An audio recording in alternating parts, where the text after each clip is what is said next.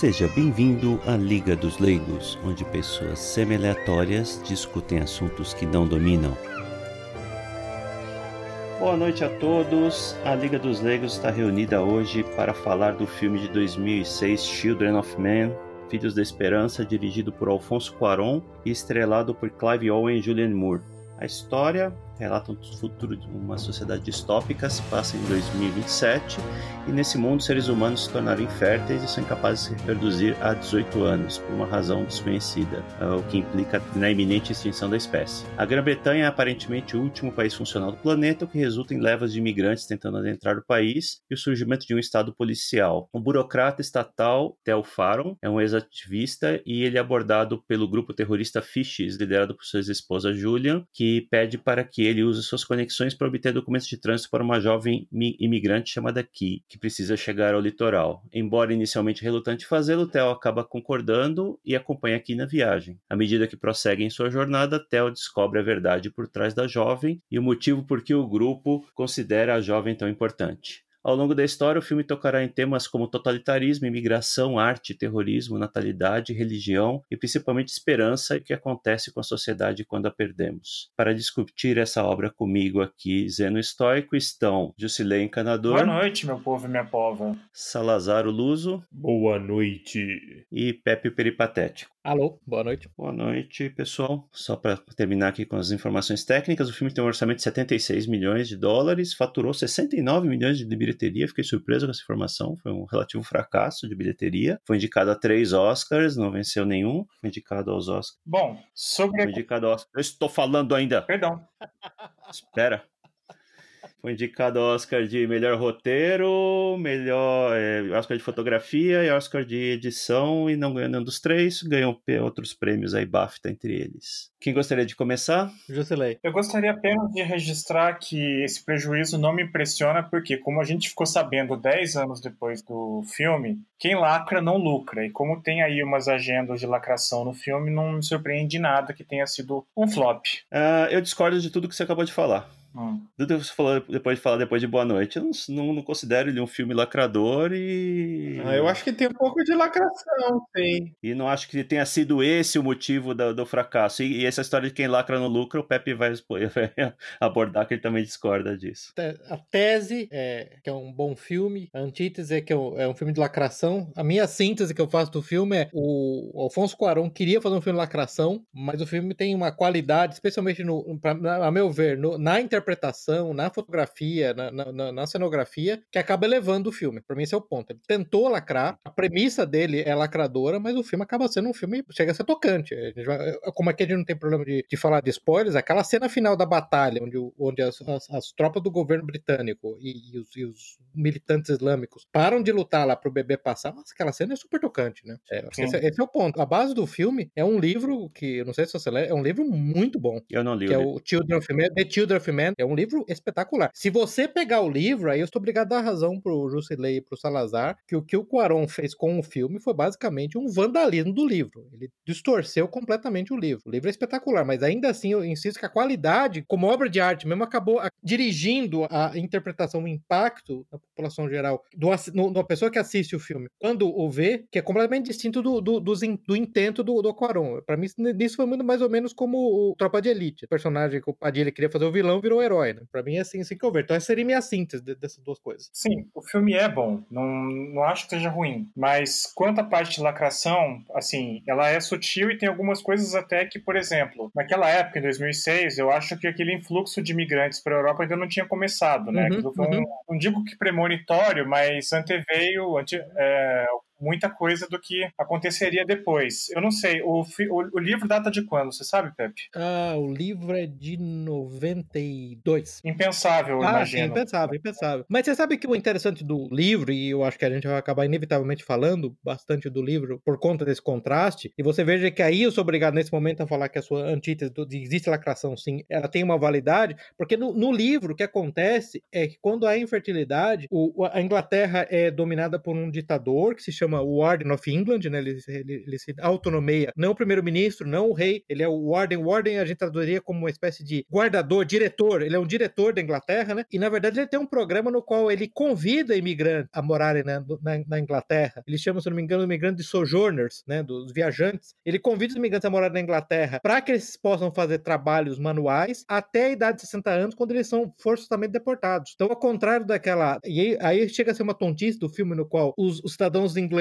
odeiam imigrantes, querem deportar imigrantes em massa. Os imigrantes continuam a tentar chegando. O problema que o livro aborda é que há um enorme estímulo para trazer imigrantes para a Inglaterra, imigrantes legais, mas que quando atingem a idade de 60 anos são deportados. E faz muito mais sentido, entendeu? Então, eu entendo que o ponto. Como é que é aquele termo, o, o Zeno, que eu acho que era o que, o, que eles usam em, em, cinema? É MacGuffin que chama, né? Que é uma espécie de, de um dispositivo da trama só para avançar alguma coisa, né? Eu acho que começou com. Sim, é, MacGuffin é um termo criado pelo Alfred Hitchcock, Hitchcock de um objeto que não tem importância intrínseca, mas então, ajuda o roteiro, a história o, a avançar. Uma questão central, que era essa, digamos, exploração dos imigrantes, que nesse caso não são ilegais, mas são, mas são trabalhadores temporários, pelo Estado ditatorial britânico no livro, vira um negócio meio sem sentido, vira um MacGuffin no filme, porque basicamente não tem propósito nenhum, né? Quer dizer, todo mundo odeia os imigrantes, os imigrantes querem ir pra Inglaterra. Não faz muito sentido, né? Uhum. Que eu acho que, assim, é um, lacração é essa tentativa de vitimizar o, completamente os, os, uhum. os fields lá, os sim, refugiados, sim, sim. né? Então, assim, é, eu também concordo que uhum. saiu pela culatra, eu acho que ele acabou fazendo um filme muito isso, mais de direita isso, isso. do que ele queria, é, mas, mas assim, tá ali, uhum, né, os uhum. ingredientes para lacrar. E assim, eu confesso que eu nunca tinha ouvido falar desse filme e 2005 2006, ou 2006, 2006. né? Antigo já, né? Não tinha ouvido falar. Então, assim, eles tiveram talvez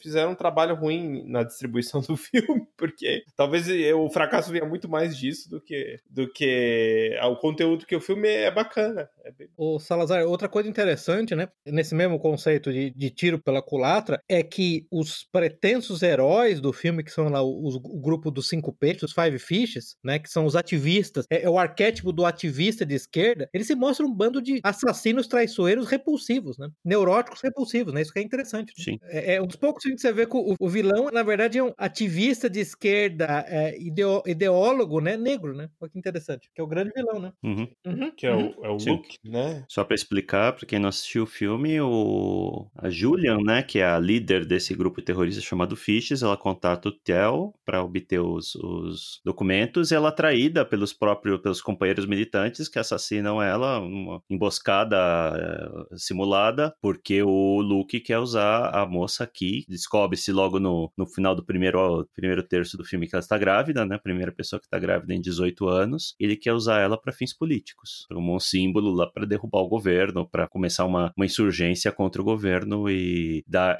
abre aspas, dar direitos aos imigrantes, fecha aspas. Esse é o, é o, grande, é o grande plano dele, né? Seja lá o que for que isso queria dizer. Eu acho que, sem dúvida, o, ele mostra o, o cara que se espera ser um dos mocinhos como vilão, vilão e, e, e a própria ativista vista lá, a Julian, né, é totalmente desconectada com a realidade, né? Uma pessoa que vive disso, né? Sim. Essa profissão ativista, né? O que não é irreal hoje em dia, né? Não, muito pelo contrário, né? Hoje no mundo do estado de bem-estar social, muita gente acaba, a gente discutiu isso no episódio anterior, né? Muita gente acaba movendo suas energias para essas causas, né? Para ativismos malucos, coisas que não os afetam, causas ambientais, por exemplo. Certamente dá, dá status, é. né? Apesar de não ter impacto uhum. positivo nenhum aliás, o impacto é simplesmente apenas negativo, é de alto status, sem dúvida nenhuma. Mas, mas tecnicamente, eu concordo com você, é, Pepe, que imagino que os outros colegas também estejam de acordo, que tecnicamente o filme é muito bom, em termos de fotografia, de cenografia, de tudo isso, não, não tiro mérito nenhum, aliás, ao contrário. E tanto Clive Owen quanto a Julianne Moore estão muito bem no filme, eu não sou expert, mas o que, dentro dos papéis deles estão bem convincentes, tá? não tenho nada a reclamar nesse, nesse particular, não. Michael Caine, como o, o, amigo mais velho dele lá, que era um ex-jornalista, ex um ex-cartunista, muito bem também. Irreconhecível. É, reconhecível, inclusive, muito bem, né? Muito bem também. É. é, tem algumas cenas no filme que ficaram célebres, né? Aquela cena da perseguição no carro, que faz praticamente sem cortes, uhum, né? Sim. Uma cena que deve ter uns 5 minutos, uma cena de ação com tiros e tiroteio, explosões lá sem cortes,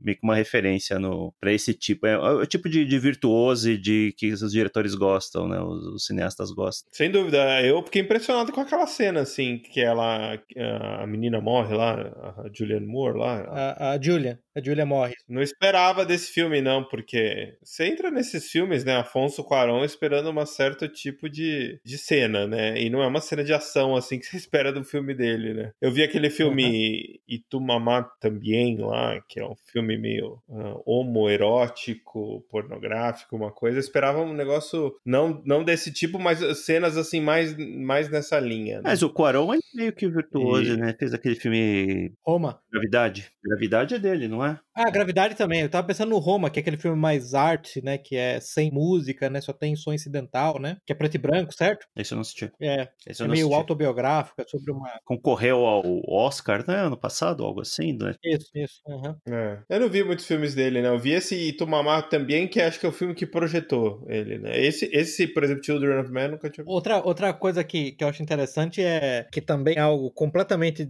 disjunto, distinto do livro, é que no final a, a grande sonho de redenção para a raça humana, né? É, é, em primeiro lugar, é imigrante africana é, grávida, e dois, e que ela vai ser salva, na verdade, por algo que eles chamam de. É, como é que eles chamam? The Humanity Project, que é um grupo de cientistas que estava pesquisando infertilidade. Na verdade, é um, um a salvação via um comitê de cientistas, que isso é basicamente hilário. Eu sou obrigado a dar novamente razão pro Bruce Lake, que foi uma tentativa dele, foi uma, uma inserção artificial, tentativa de lacração, ficou meio hilária. Né? Quando é que um comitê de uhum. cientistas uhum, resolveu alguma coisa, né? O último comitê de cientistas que resolveu alguma coisa foi o, o, o Manhattan. e uma lacração também que sai pela culatra, que é o seguinte, né? O grande herói é, é continua sendo branco, né? Que salvou sim, sim. O, a africana, né? Deu a vida. O macho branco, o macho branco é, europeu que deu a vida pela africana. Deu a vida pela africana. Isso é interessante. Então, assim, também se tentaram fazer alguma mensagem ali, saiu pela culatra, eu acho. E uma coisa curiosa é que o filme não explica exatamente o porquê de a raça humana tá infértil. Isso eu acho que é um dos pontos fortes. Eu acho que é um ponto bom, eu acho que é um bom ponto também. Assim. Começa a explicar muito, começa a cair no ridículo, né? Ah, foi um vírus, e... foram nanomáquinas. Sem dúvida. E no livro também não explica, viu? Mas você fica curioso para isso. A primeira coisa que eu pensei na hora foi no Taleb, né? Eu nasci Nicolas Taleb e sua cruzada contra os transgênicos. Eu pensei, cara, alguém comeu coisa errada. Pô, mas isso seria. Mas eu sou obrigado a concordar com o Zeno que isso aí tiraria muito do lirismo mesmo, tiraria muito dessa capacidade de imprimir o que quer que você queira imprimir na obra, né? Tornaria a obra muito mais militante. Sem dúvida, concordo. Agora, vocês perceberam um negócio legal, gente? No filme, essa foi a minha impressão. São as mulheres que não podem engravidar, certo? Sim. Não foi essa a impressão que você teve? Tá interessante, porque no livro é claramente são os homens, tá? Claramente o que acontece no livro é que todos os espermas, todo o sêmen se torna infértil da, de todos os machos do, da espécie Homo sapiens simultaneamente, incluindo é, amostras congeladas. Curioso. É, Curioso, no, né? filme, no filme ele fala, a, a personagem lá, Miriam, que era uma enfermeira de eternidade, ela começa a explicar que as mulheres começam a sofrer miscarriage, né? Começam a sofrer abortos espontâneos, dia pra noite, vários casos, e não aparece mais nenhuma mulher grávida. Mas esse é o único detalhe que eles dão de, do que aconteceu, né? É, eles não gastam muito tempo com isso no filme, eles só, é, eles, é só mais prefeito dramático mesmo. Vê que eles não gastam muito tempo explicando. Eles ficam lá, ah, será que foi alimentação, não sei o que, eles chegam até lá. Não lembro quem no filme fala isso, mas realmente não é relevante para é a premissa do filme, mas não é relevante uhum. a explicação. É, o grande ponto do filme é justamente o que o que é, o paralelo que pode ser feito, que eu acho também é bastante interessante, é o declínio populacional uhum, uhum. É, de certos é, países ou certas regiões do mundo. É, né? vamos vamos uh, comparar aqui o, o que que hoje alguém que aspira a ter filhos tem que lidar, né, num país abre aspas desenvolvido, né? É, primeira coisa, primeiro problema é a priorização da carreira. Todo mundo, é, homens e mulheres, né, homens jovens e mulheres têm são, são estimulados a priorizar a educação, entre aspas, né, ao invés de formar família e começar a ter filhos. No período que a natureza lhes é mais favorável, né? Depois disso, você tem que lidar com o custo econômico de ter filhos, né? Tem um não lembro onde foi que eu li. Né? Se eu estivesse na França no final do século XVIII, tivesse 10 filhos, estava feito, né? Estava rico. Tivesse na Inglaterra no século XIX, tivesse 10 filhos, você ia ser uma pessoa pobre, porque ia ter que lidar com a educação deles até, sei lá, 12 anos. Você vive em São Paulo no final do século XX com 10 filhos, você está falido, né? Não tem como você sustentar. É, é muito difícil hoje ser viável financeiramente com, com poucos recursos, né? E com pouco investimento em, em estudo, né? Com raras exceções. E morar em cidades, né? Porque a maioria das Sim. pessoas morava no campo, né? Indo para cidades, você é, fica mais complicado ainda, né? Porque a, a, cidade introduz aí um peso nas finanças pessoais das, das pessoas que, que é, é, muito difícil de arcar com filhos, muito difícil mesmo. Então, é, as pessoas hoje, elas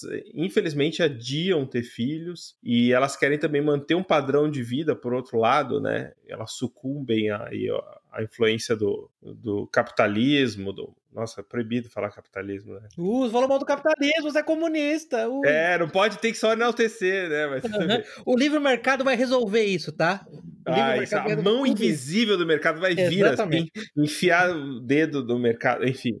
Então é, é muito complicado, né? Esse tipo de coisa. O, o, o mercado não resolve tudo, o capitalismo não resolve tudo, e pelo contrário, né? O nível de competição dentro das cidades está tá num nível cada vez maior, né? Então você, você daqui a pouco para estar tá empregado vai ter que ter o quê? Dois PHDs ou ser atendente do McDonald's, né? É, assim, é um absurdo, né? E, e ainda continua essa é, e ainda continua essa insanidade, as pessoas não, não entendem, não param para pensar, né? Então você vê, não, você tem que agora fazer isso, agora você tem que se preparar desta forma, agora você tem que fazer um MBA, agora você tem que fazer uma pós lá fora. Não, agora você tem que ter faculdade lá fora. Então, assim, o padrão só sobe, né? As pessoas não notam que isso é uma armadilha. É impossível, é insustentável. É, tem um outro problema que isso traz, que é essa questão do status, né? Que ela é mais, é, mais sensível para as mulheres, né? Que a gente estava ali em algum estudo essa semana aí falando que a mulher que tem um certo nível de escolaridade, né? Completou o ensino superior, ela não vai querer se relacionar com alguém que não esteja no mesmo nível acima, né? Porque limita muito. E isso não tem nada a ver com, com questão econômica, né? É simplesmente status. Mas esse, pra, o Zeno, mas esse para mim você tocou no ponto primordial. É, as taxas de fertilidade na Europa, no mundo desenvolvido, elas já estão abaixo da linha de manutenção da população, que é 2,2 filhos por mulher. Isso, isso já é fato. Né? Agora, o, o, porquê disso? Claro que há os incentivos econômicos, sem dúvida nenhuma, voltando no ponto, no ponto do, do, do Salazar, para dar uma pisoteada no, no, túmulo do Milton Friedman, né?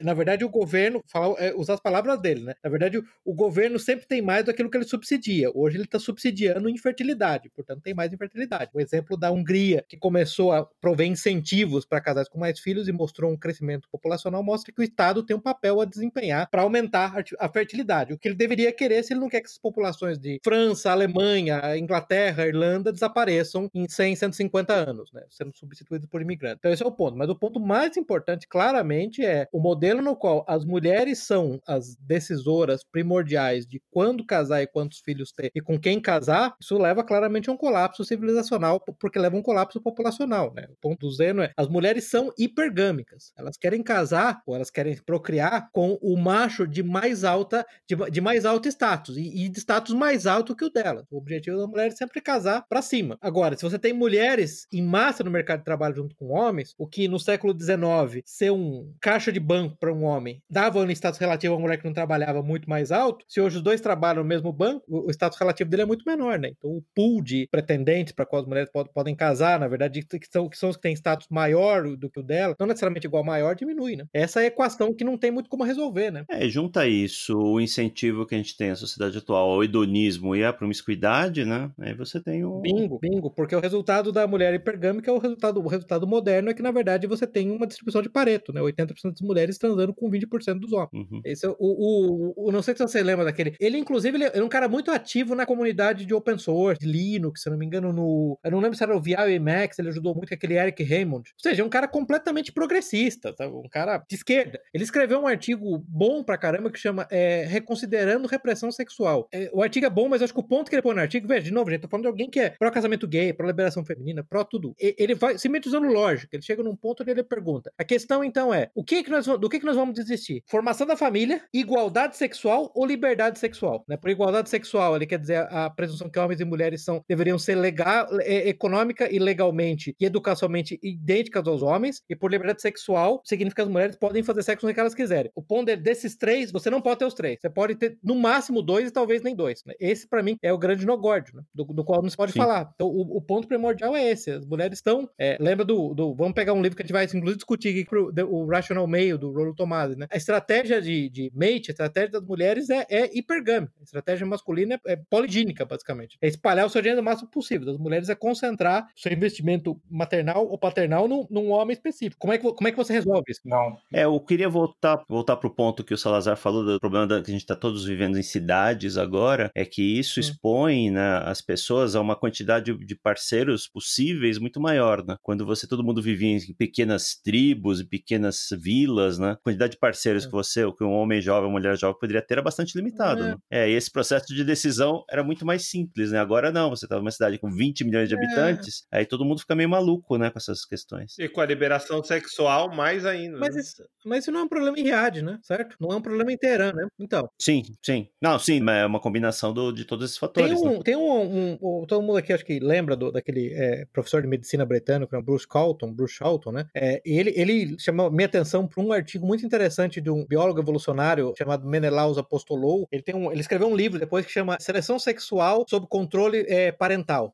Evolução do comportamento do comportamento de acasalamento humano, né? E, e a tese do, do, desse Menelaus, que ele fez um monte de, de meta-estudos de combinação, é que, na verdade, historicamente, isso era resolvido porque a seleção do marido era feita pela família da esposa, né? E o ponto dele central, desse psicólogo evolucionário, é que, na verdade, os humanos, em particular as mulheres, são mal adaptadas para fazer a seleção dos parceiros delas mesmas. Se você deixar por conta delas fazer, o resultado é colapso, é colapso de fertilidade. Então, esse, na verdade, vai ser esse é um outro ponto bastante interessante. A gente não está levando em conta que não são simplesmente incentivos econômicos, tem incentivos sociais. Sim. Porque, na verdade, quando você deixa a família da noiva escolher o acesso sexual à noiva, é garantido, é regulado pela família. A seleção que a família tá, faz é, é, são de fatores, como, por exemplo, ele é um bom provedor, ele é estável socialmente, ele é de boa família, são completamente diferentes de, de aspectos que, atrai, que atrairiam normalmente as mulheres. Né? Então, na verdade, é uma combinação de, de três coisas. Né? Você poderia, se você tem uma sociedade que ainda tem um método de seleção que inclui ou poder de veto parental ou seleção direta parental,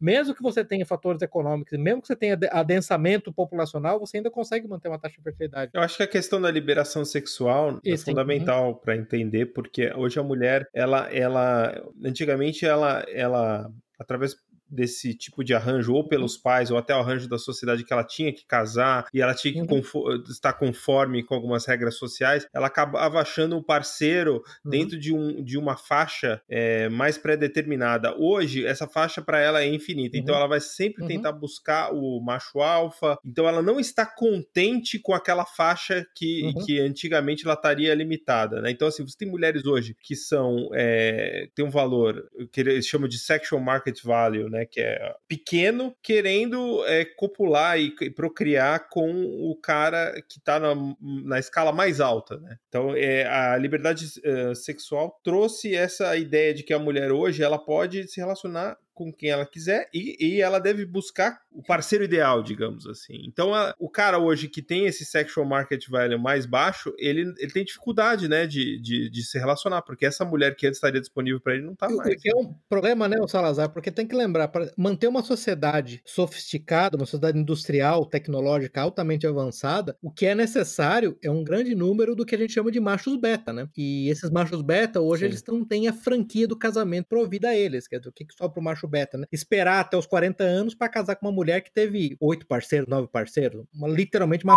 que oh. tipo de casamento que resulta? Caramba, tem que colocar esse episódio como explicit também, Inferno? Ué, já tá explícito, pô. Já tá explícito. Como explicit, Inferno, viu? Ué, ué, pelo, põe, põe o bip em cima. Uma, ah, pronto, tá resolvido. Eu paguei 2 dólares é. pelo bip. É. Por isso que a, a, a, gente vê aí o, o surgimento dos uhum, tais uhum. dos incels, né? Que são o, o celibatário involuntário, né? O celibato involuntário, que é o, o cara que Sim. não consegue se relacionar hoje em dia. Né? Porque o, o mercado é muito hostil, né? Já era hostil antigamente, né? Porque a garota de 17, 18 anos ela é uma, é uma, uma criatura com poderes que ela não consegue entender, né? Sim, sim exatamente. É, é terrível. Ela tem uma, uma atratividade para pessoas de diversas, além não só daquele grupinho que ela faz parte, as pessoas uhum. da mesma idade, como pessoas, homens de, de, diversos outros grupos, e que ela começa uhum. a, usar esses poderes, da, da, às vezes, da pior forma, né? Aí o coitadinho do garoto de 17 anos que vai lá paquerar a menina bonita da classe, ele vai ser, vai ser humilhado, né? Vai ser, vai ser humilhado de preferência em público, de preferência na frente das, das amigas da garota para para poder ela levar o próprio status, né? E é aqui que esse garoto faz, né? É, você tem esse dois,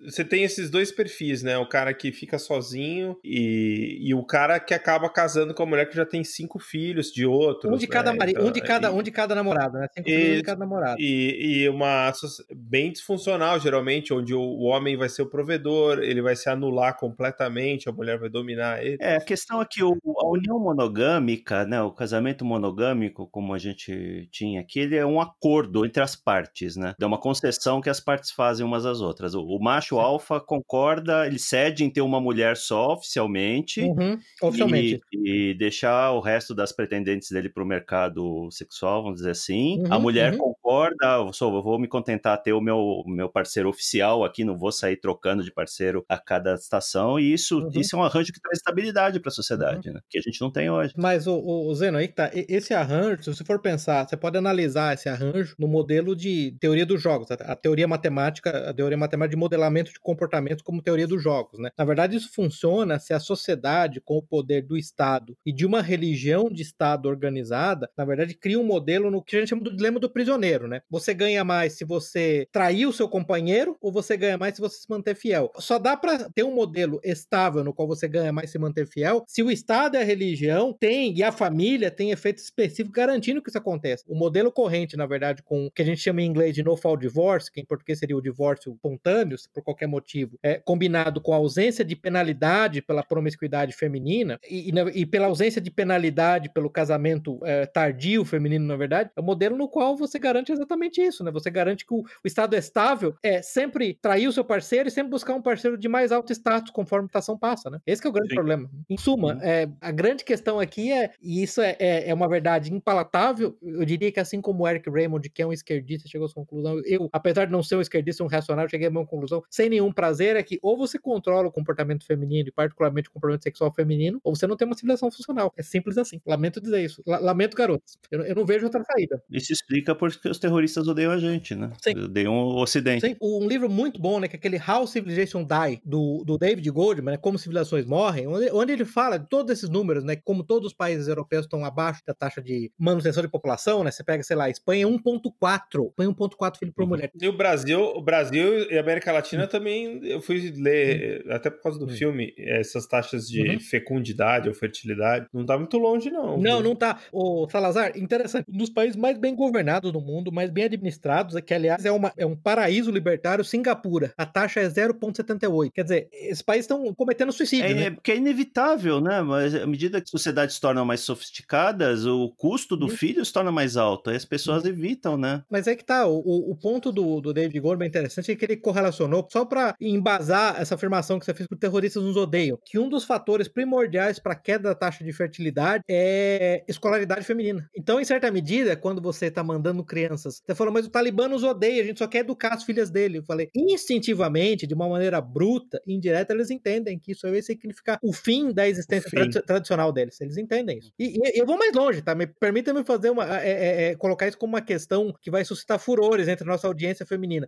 Você trocar dois, três, quatro filhos por 12 anos de um PHD em ciências sociais, no qual a sociedade no geral gastou, sei lá, 5, 6 milhões de dólares para que seu PHD em ativismo marxista da vagina, uhum. Então, qual que é o lucro líquido para a sociedade? Sim. Para a civilização. Para a civilização em geral. Isso que é um preju prejuízo. Esse é o meu ponto. Sim.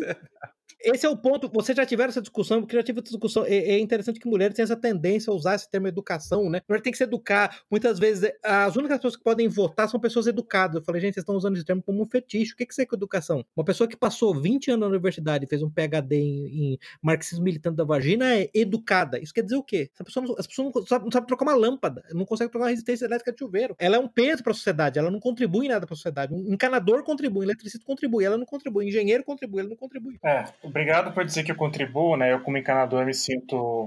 Exatamente. Além da dívida Opa. da sociedade Sim. aí, no caso, tem a dívida pessoal, né? Que já está em níveis alarmantes nos Estados Unidos, por conta de quem faz uhum. umas graduações inúteis Por causa do empréstimo estudantil, Sim, né? Exato. Isso, exato. E também, como disse aí o Salazar, tem a timeline de, do que acontece entre os 17 e os 42 com essa menina aí que não uhum. sabe escolher por conta própria alguém legal para ficar. Uhum. Ela, com 17 anos, já vai estar com 1.500 seguidores no Instagram, o que vai é, fazer com que ela pense que ela tem o mundo inteiro para escolher e vai ficar. E tem um uhum. tempo infinito. Né? Exatamente. Né? E aí, enquanto isso, a fertilidade dela própria vai decrescendo lentamente ao longo do tempo, até que aos 42 anos, ela já com poucas opções assim, se conseguir o settle down, ok, se não conseguir, tem um efeito colateral dessa história toda de menos fertilidade, que é um aumento considerável na, no, no consumo de ração para gato, né? e vinho, e vinho, não esquece do vinho branco, né? Isso Exato. tudo no best case cenário, a mulher vai ter um filho, né? Vai uhum. conseguir se juntar e ter um filho. Então vamos delimitar, como diz, diz o Rolo Tomassi, dos 20 até os 30 e poucos é, é o carrossel sim. de. Coque Carousel. Falam, o Coque né? Carousel. É. E depois dos. dos 30 35 aos 45 é a fase já do é, desapontamento, por que, que aconteceu isso comigo, porque eu fiquei sozinha. Não, não tem sei... homem bom mais, não tem homem bom, nem homem tem coragem de casar 45 comigo. em diante é a fase dos gatos e do vinho de caixinha, né? Aquela vinho, vinho marreta. Sangue é, de não, mas boi. também tem um, tem, tem, um antidepressivo que elas tomam também, né? Xanax. Xanax e, e comida de gato, né? Sei lá. Xanax é calmante. Sim. Então, mas é, é o, o, termo que, o, que muito bom que o, que o Rollo Tomasi usa, né? É é a fase da, da, da Epifânia, né? Isso, é, o isso. problema, a natureza também é sacana, né? Porque a natureza coloca no, o, o, homem e a mulher de 18 anos no pico da, da possibilidade de, de procriação, né? A natureza não quer saber, ah, vou esperar ele ficar mais sábio, né, para ligar aqui o motor de procriação. Não, a natureza tem urgência, né? Precisa que a, o, os animais todos e os humanos, inclusive, se reproduzam o mais rápido possível. Mas, ô Zeno, mas é que tá, ao invés de ter atitude gnóstica de, de urrar contra a natureza, eu proponho que a gente reconheça que a uhum. natureza faz isso e fique claro que nesse momento, ó, as mulheres não foram, não evoluíram para selecionar os seus parceiros, a família tem que intervir, a sociedade uhum. tem que intervir, a igreja igreja tem que intervir. E daí para agora, olha, é o seguinte: você acha que tem o um mundo a seus pés, você tem um monte de macho alfa de é, SMV 9, 10 louco atrás de você, você vai ter que casar com esse cara que acabou e você vai ter que começar a ter filho. É isso, acabou. Entendeu? Porque quando você tiver 30 anos, qualquer 30, 32 anos, 90% dos seus vão, vão estar tá mortos, né? Homens são, como é que é, como é que é aquele termo que, que é, é muito bom, que eu acho que é do próprio Chateau Regis? Homens são é, é, dispensáveis e mulheres são perecíveis. Nunca se esqueça disso. É, e enquanto Sim. isso não acontece, enquanto essa intervenção não acontece do Estado, Estado e da igreja, um pequeno conselho que eu deixo para os incels é: sempre que você vir num aplicativo de dating, que já é um lugar ruim para achar mulher, alguém falando. Não, não vá. Você yeah, acha que não é um bom lugar? Ou que é bom lugar? É horroroso. Pior lugar possível. É péssimo, exatamente. Mas sempre que você vir assim, Tô pronto. É um bom lugar para você contrair HPV, mas vai em frente. Sim, sim, é um viveiro de DSTs ali. Mas assim, se a menina escrever lá que tá ready to settle down, ou seja, pronta para acalmar ou coisa do tipo, fuja. Como dizia Paulo Ricardo da RPM, foge pro que acho, foge do que eu te acho, mas vai na outra direção. É 9 10 parceiros. Se ela tá ready to, to settle down, né? Se ela tá pronta para se, pra, pra se acomodar, isso aí foi 9 ou 10 parceiros. Você lembra que foi o. Se você pegar o, o número de parceiros, você pega até aquele estudo do, do Family Studies, que, é, que é da americana americano e do, do CDN, foi na década de 70, onde você tinha 21% das mulheres eram virgens na época do casamento, e você tinha basicamente 1% que tinha mais de 10 parceiros, por 2010, onde 18% tem mais de 10 parceiros, 32% tem entre 4 e 9, e apenas 5% são, são, são virgens. Em qual idade? Esse, esse, isso é um, é um apanhado meio vertical de idade de casamento, que eles põem, se eu não me engano, entre, entre 18 e 35 anos. Mas esses números você tem isso, né? Uhum. Hoje, 18%, assim, novamente, nossos ouvintes, me desculpa, se você fez sexo com mais de 10 homens, você é uma prostituta. Você pode ser uma prostituta amadora, não profissional, você é uma prostituta. 18%, mais de 10 parceiros. Entre 32% tem entre, entre 4 e 9 parceiros. Então 50% são funcionalmente prostitutas amadoras. Esse é o problema, entendeu? E, e esse é o problema que advém da, exatamente da ausência de controle da liberdade sexual feminina. Lamento dizer. Tá, hum. eu, quero, eu quero trazer aqui outros pontos aqui também que impactam né, a natalidade como um todo. Um é a, a desvalorização do, sim, sim, do sim. casamento da família, né, como objetivos a serem procurados, e o outro agora é um, um fenômeno mais recente que está surgindo, é a glamorização das mulheres sem filhos. Optei por não ter filhos, né? É. Tem algumas jornadas... É, eu acho que esse é o estágio final, é o, os child free, né, você está falando, tem, né? Tem três frentes, né? Tem umas jornalistas que saíram ah, fazendo depoimentos lá, né, porque, não sei se querendo chocar a sociedade ou querendo, de alguma forma, justificar a própria existência. Tem pessoas falando, até, é. usando até como desculpa até o crescimento global, né? Não sei se vocês viram isso, né? Príncipe, o príncipe William, né? Um o, que, dos... o que casou com segundo o filho, o que casou com aquela, é aquela baranga, bim, é... baranga promíscua americana é. lá. A, a... É, é, esse aí. É. Falou que não vai ter mais que dois filhos por causa do aquecimento global. Só aqui fazendo uma pequena pausa.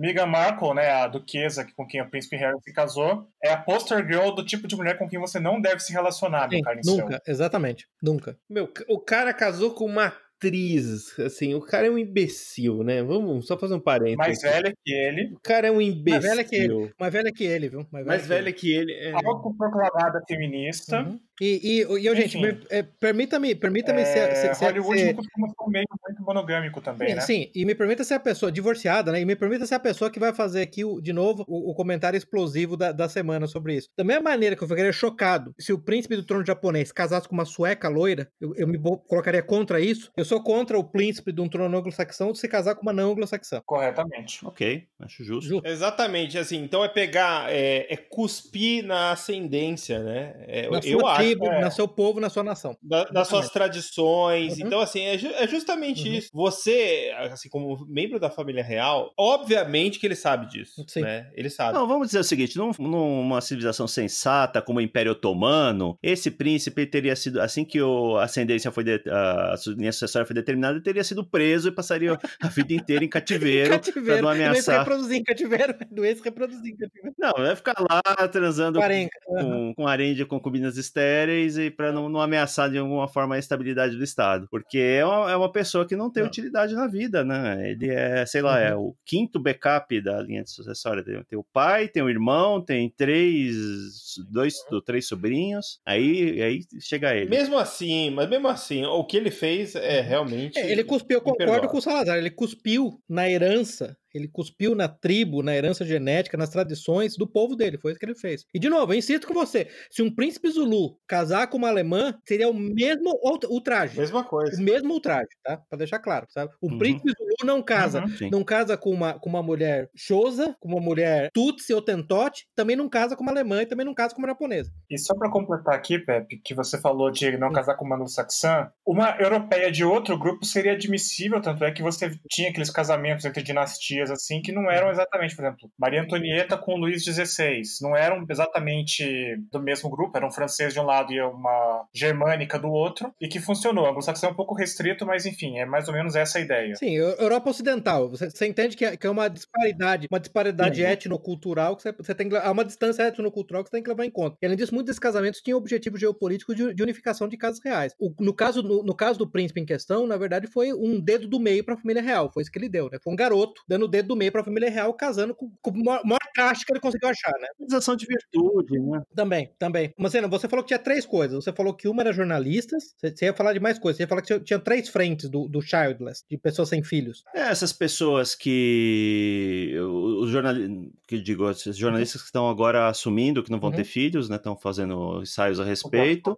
Tem uhum. os ativistas que estão falando que não devia Isso. ter filhos por alguma questão maltusiana, aquecimento global. E tem gente que simplesmente gente acha que ó, é muito trabalho, não é para mim. É. Tenho várias pessoas no meu círculo de relacionamentos que simplesmente decidiram ser um fracasso genético, nenhum, né? Porque na verdade esse é o grande ponto. Pode, só pra deixar é, claro. Um beco, um beco sem saída genética. Depois né? de milhares de gerações, você decidiu ser a geração que vai falhar, com seus antepassados. Okay. Guardadas as devidas proporções, uhum. você tá cuspindo também na, na, na sua, sua ascendência, é o que eu falo, né? Você tá. Uhum sua linhagem, né? É, você carrega uma linhagem é, genética, cultural e até moral, né? Uma reserva moral do que você traz, né? De cima. E quando você nega a sua a ter filhos, você está uhum. ignorando, está até para as dificuldades que os outros tiveram, né, antes de você, para te trazer ao mundo, né? Olha, os meus, os meus é, ancestrais sobreviveram à Sim. peste negra e eu não vou ter um filho, uma filha. É. Cara, que loucura. É, tem muita gente falando isso, ó, o cara tá falando, ah, porque o aquecimento global, porque não sei, as pessoas têm filhos durante a guerra, durante perseguições religiosas, durante... Campo de extermínio. As pessoas tiveram filhos em campo, campo de extermínio. extermínio. Fugindo pelo, pelo mar lá para um país que eles não falam idioma, aí não, você, para você é muito difícil, é. né? Porque é muito sofrimento. É, e o contra-argumento é sempre assim: olha, não, eu não devo nada a ninguém, que é aquele senso de entitlement, né? De, uhum. que as pessoas têm que. É, é, que isso me irrita, me sobe o sangue, esse tipo de resposta. Eu não devo nada a ninguém, eu sou, eu sou pessoa livre. Que puta que o pariu, né? Mas e olha, bem. um caso bem interessante sobre isso é o caso, mais uma vez, da União Soviética, que teve, um, teve uma catástrofe demográfica causada pela Segunda Guerra, que gerou um excedente mais ou menos de 10 milhões de mulheres ou coisa do tipo. Tinha 10 Depende do, do, de que lado você tá, da equação, né?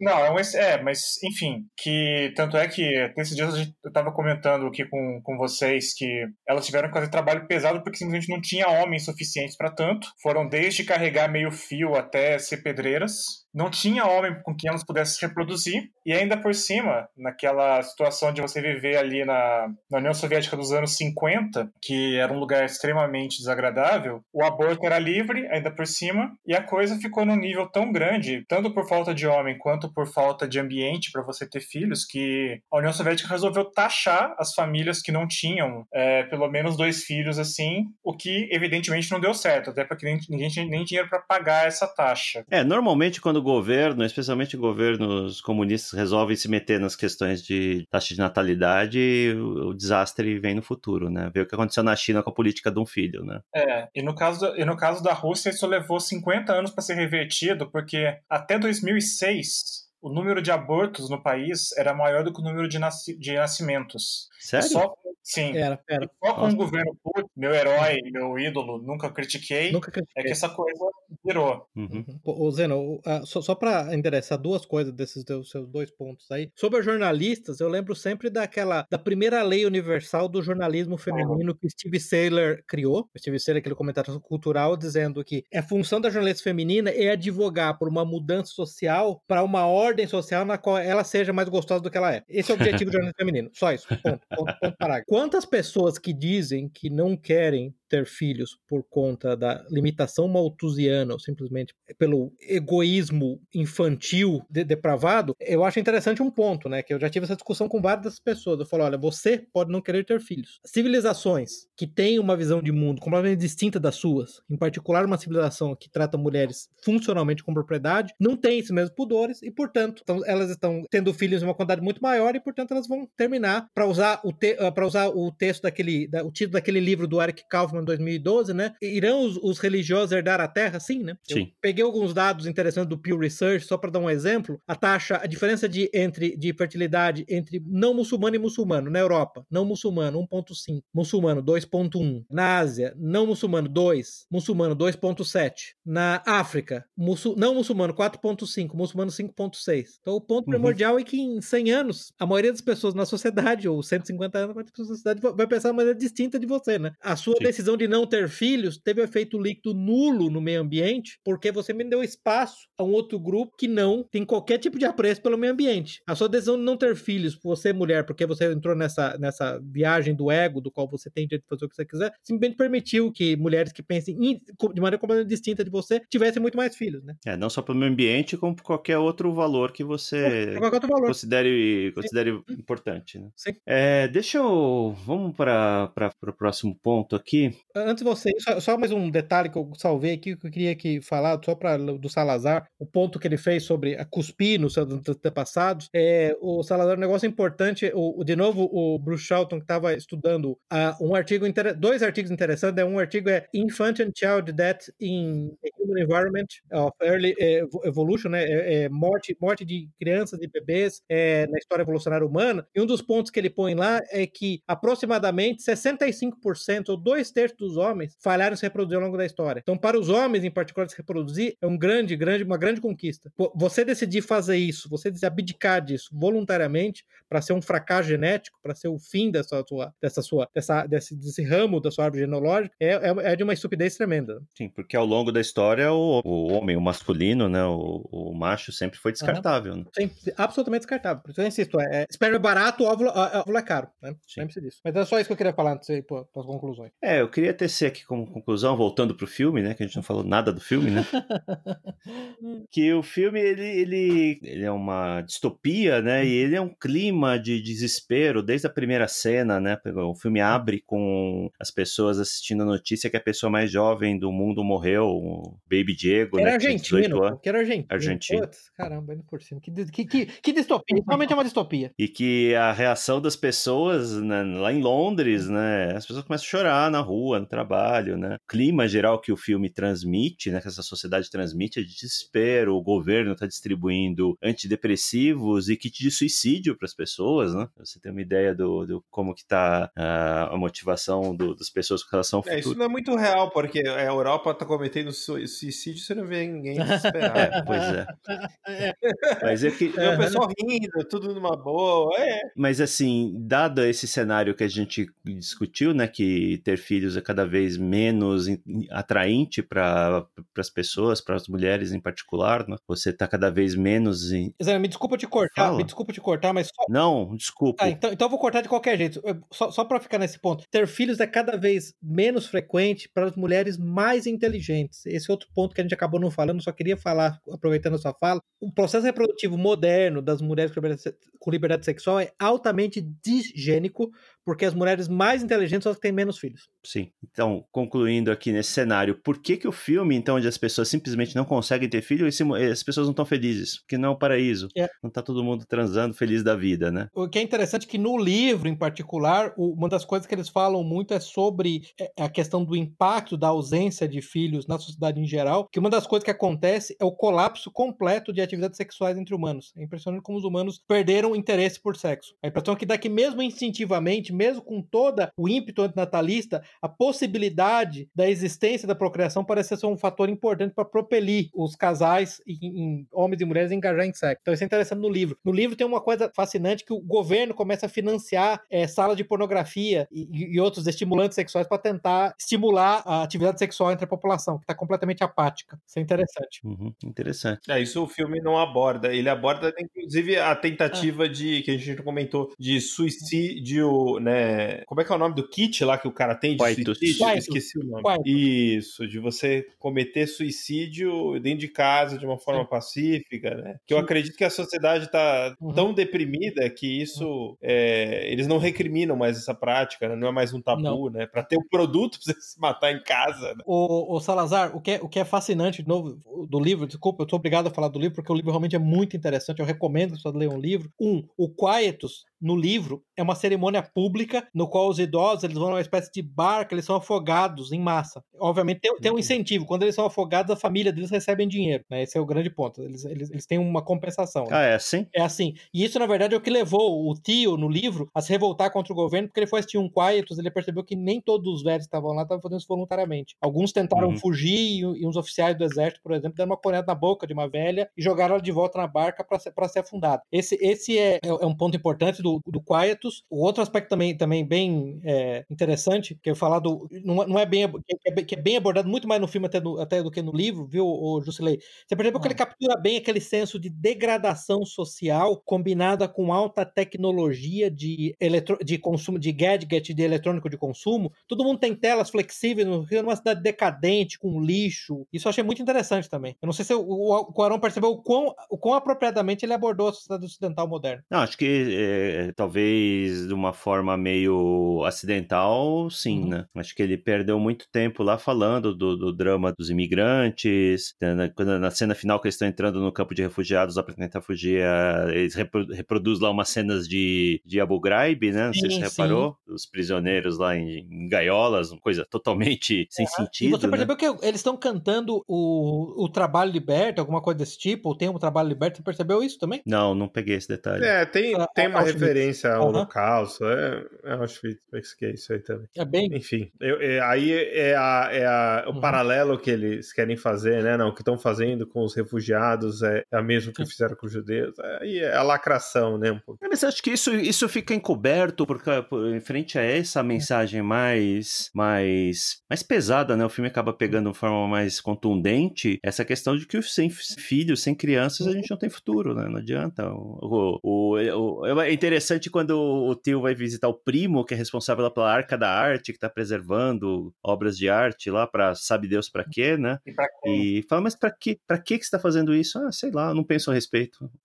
É interessante. É, esse cara, para mim, ele reflete justamente o pessoal que tá, tá ligado é, a entretenimento, ao mundo das artes, que realmente não, é, não tá nem aí para A decadência não é importante, o que é importante é a arte, o que é importante é, é, é uma espécie de alienação mesmo, né? É que, que a sociedade vive. Uma, uma, coisa que foi bem pouco abordada no filme, que é bem interessante, duas coisas né, que aconteceram. Tem, tem, uma frase genial no livro, uma hora que ele fala assim, porque tem essa, eles chamam de ômega, né? A última civilização, a última geração a ter nascido são ômegas, né? Aí o, o tio Faro no livro ele fala: é, Eu tenho muito medo das mulheres ômega, porque elas estão chegando aos 40 e elas não têm filhos, né? E as mulheres ômega são é, mentalmente instáveis. E, e, outra coisa uhum. interessante é que no livro são duas modas. Uma é ter bonecas de bebês que as mulheres ficam levando e, levando, e outra é fazer batismos de animais domésticos, de gatos e cachorros. Que já está acontecendo na vida real. Claro que no caso, nesse caso, era a igreja, tanto no livro quanto na vida real, a igreja anglicana, né? Que começou a permitir batismo de gatos e cachorros. Uhum. Ele aborda algumas, algum, no filme, cita lá algumas uhum. práticas religiosas mais extremadas, né? A pessoa fica se uhum. açoitando uhum. lá, outros com ajoelhados o tempo todo. É, mas, mas você sabe que ele falou numa entrevista, ele deu uma entrevista, né? Ele falou: É, eu li o livro, o livro é muito cristão, e eu queria fazer um livro livre de dogma. Aí, claro que ele enfiou todos os dogmas progressistas, uhum. né? Que refugiados são bons, né? Sim. É, tanto que a moça uhum. lá, a, a enfermeira lá, a parteira, a Miriam, ela é, ela é bem cristã cristã, mas também ela mistura, ela mistura algumas ela coisas mistura. ali. É uma coisa de, de sincretismo, Sim. é uma coisa meio estranha. Eu falei, qual o propósito disso? Eu não sei. Tipo, não, todas as religiões são iguais, é isso? É isso? Ele um dogma pelo outro, né? Porque no, no, no livro, ah, é, tanto a Julia, né? a Julian, que na verdade é a mãe no livro, né? Que fica grávida no livro é a Julian. O pai da criança, que é o Luke, o Luke no livro é um, um padre. É um padre. E eles são. Ah, é? O terrorista? Não, então, eles não são terroristas. Eles são os Five Fishes, mas eles não, eles não usam bombas. Eles, eles basicamente eles são um grupo que tenta. Que chega até ingênuo. Eles tentam convencer o governo britânico a, a dar direitos para os, os, os trabalhadores. E tem uma colônia penal na ilha de Man, onde eles dropam todos os criminosos. E a colônia é inferno, porque não tem ninguém policiando nada, né? uhum. né? Aí eles querem, a, eles querem abrir. Eles querem... Tipo Rio de Janeiro. É tipo Rio de Janeiro, exatamente. Só que é uma ilha, né? Eles querem fechar a colônia penal de Man, né? Que ninguém quer, na verdade, que é super popular, dropar todos os criminosos violentos no lugar só para se matarem, e querem dar direitos, quer dar cidadania plena para esses viajantes, para esses trabalhadores temporários, né? Mas eles são profundamente cristãos do livro, né? Todos eles. Entendi. É, então, então aí por isso que uhum. eu entendi, não tinha uhum. entendido porque eles chamavam fishes, Sim. né? Peixes, Sim. né? É, deve ser por isso, né? Pela referência cristã, é isso? Sim, pela referência cristã, exatamente. Porque no filme não fica nada, eu não entendi por que chamava não, mas peixe. Ele, mas ele, eu tô falando pra você, ele fez questão, eu, eu lembro, teve um crítico que eu tô esquecendo agora, acho que o cara escreve pro National Review, chegou a falar, eu considero esse eu considero o filme uma espécie de depredação do livro, porque ele pegou a premissa, pegou o nome dos personagens e inverteu É, mas mesmo assim, acaba sendo, a mensagem acaba sendo muito forte. Né?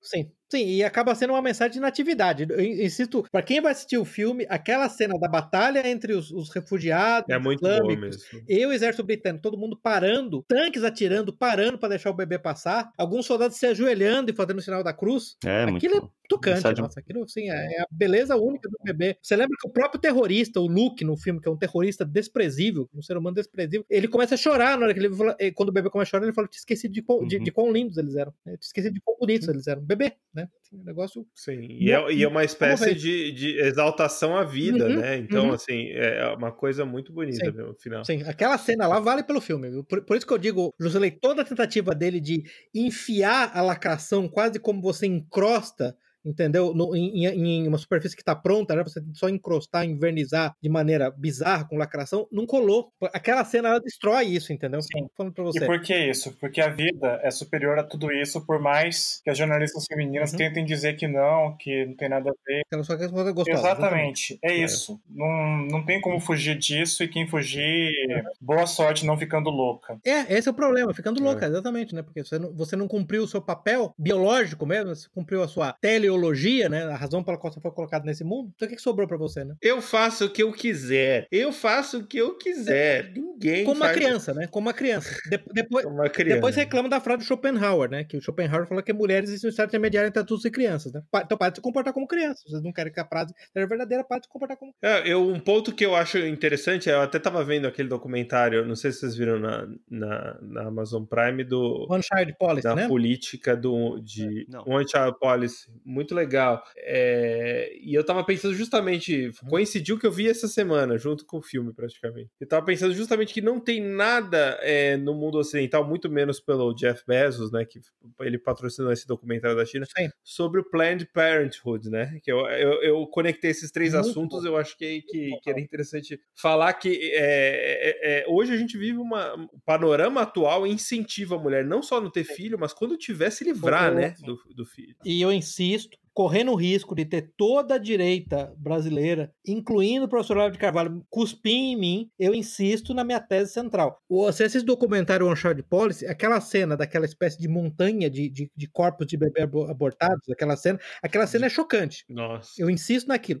Por mais depravado que aquilo seja, aquilo é menos depravado do que a Planet Parenthood por um motivo simples. Os chineses, bem ou mal, errados ou certos, estão errados, acreditavam que eles precisavam fazer aquilo por sobrevivência. A montanha de corpos de da Planet Parenthood existe porque as mulheres de 18, 19, 20 anos, no ápice da sua atratividade sexual, querem pular em cima do de macho alfa. Então, me desculpe, esse é o motivo Sim, sem consequências. Torpe, mais torpe para terminar essas vidas, mais torpe. Mais torpe do que os nazistas, mais torpe do que os comunistas, mais torpe do que os astecas. Sim, 100% concordo, 100%. E eu pensei justamente isso, assim, poxa, você nunca vai ver isso, um, um documentário sobre o Planet Parenthood, partindo do dono da, da, da Amazon, né, o Jeff Bezos que fez, eh, que ele patrocinou o da, o do, da China, né? Mas o, o mesmo massacre está sendo feito no mundo ocidental e você não vê nada, né? né? Por motivos muito piores, né? Como você, você bem colocou. É, motivos fúteis, torpes, vãos, entendeu? Para satisfação sexual feminina. É por isso. Simplesmente por isso. Para satisfação sexual de 80% das mulheres e 20% dos homens. É para isso que tá, é para isso que isso está sendo feito. É para isso que esse holocausto está sendo cometido. Era isso só que eu queria, porque conectou esses três assuntos na minha cabeça essa semana porque eu vi o filme e vi esse documentário que eu recomendo do One Child Policy da China, que tá na Amazon Prime. É, eu não recomendo numa sexta-noite que vai estragar o seu fim de semana, tá? É um comentário pesado. É pesado. Não, é. Se prepare para um documentário pesado. Não vá convidar ó, uma garota para ir pra sua casa esse documentário, tá? Meu conselho. Convide uma mulher jornalista. Também não. Ah, Também não. não. Só, cara.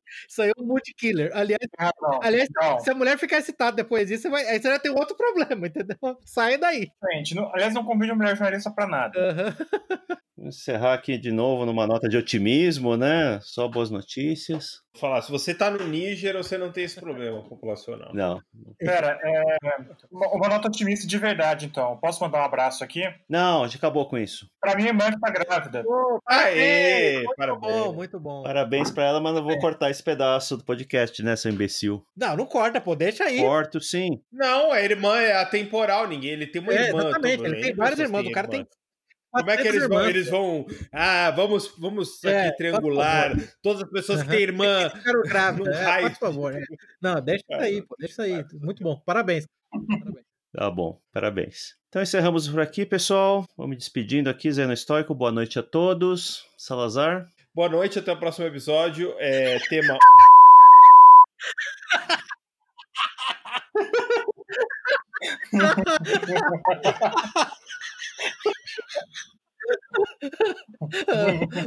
ok, ok. É, então aqui.